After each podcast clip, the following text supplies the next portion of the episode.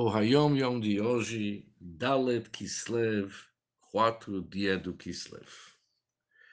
O Yom Yom de hoje fala sobre Mai Achronim. Antes de Birkat Amazon, o nosso costume é lavar pontos dos dedos.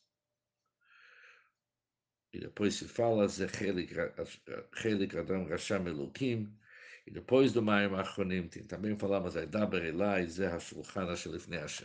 Mas o Ayom Yom de hoje diz o seguinte, que para Mayim Achronim, para essas águas, para essa lavagem, o costume é lavar os extremos dos dedos. E enquanto ainda estão úmidos, passá-los sobre os lábios. É interessante, quando olhamos o Shulchan Aruch,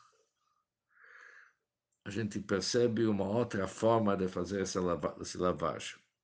Ou seja, ele fala o seguinte, que os pontos dos dedos não precisa lavar, já que a sujeira da comida não chega para os pontos dos dedos.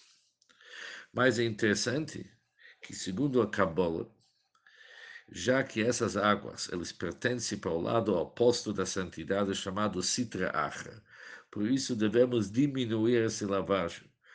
Por isso usamos somente a lavagem nos extremos dos dedos, não para o resto da mão.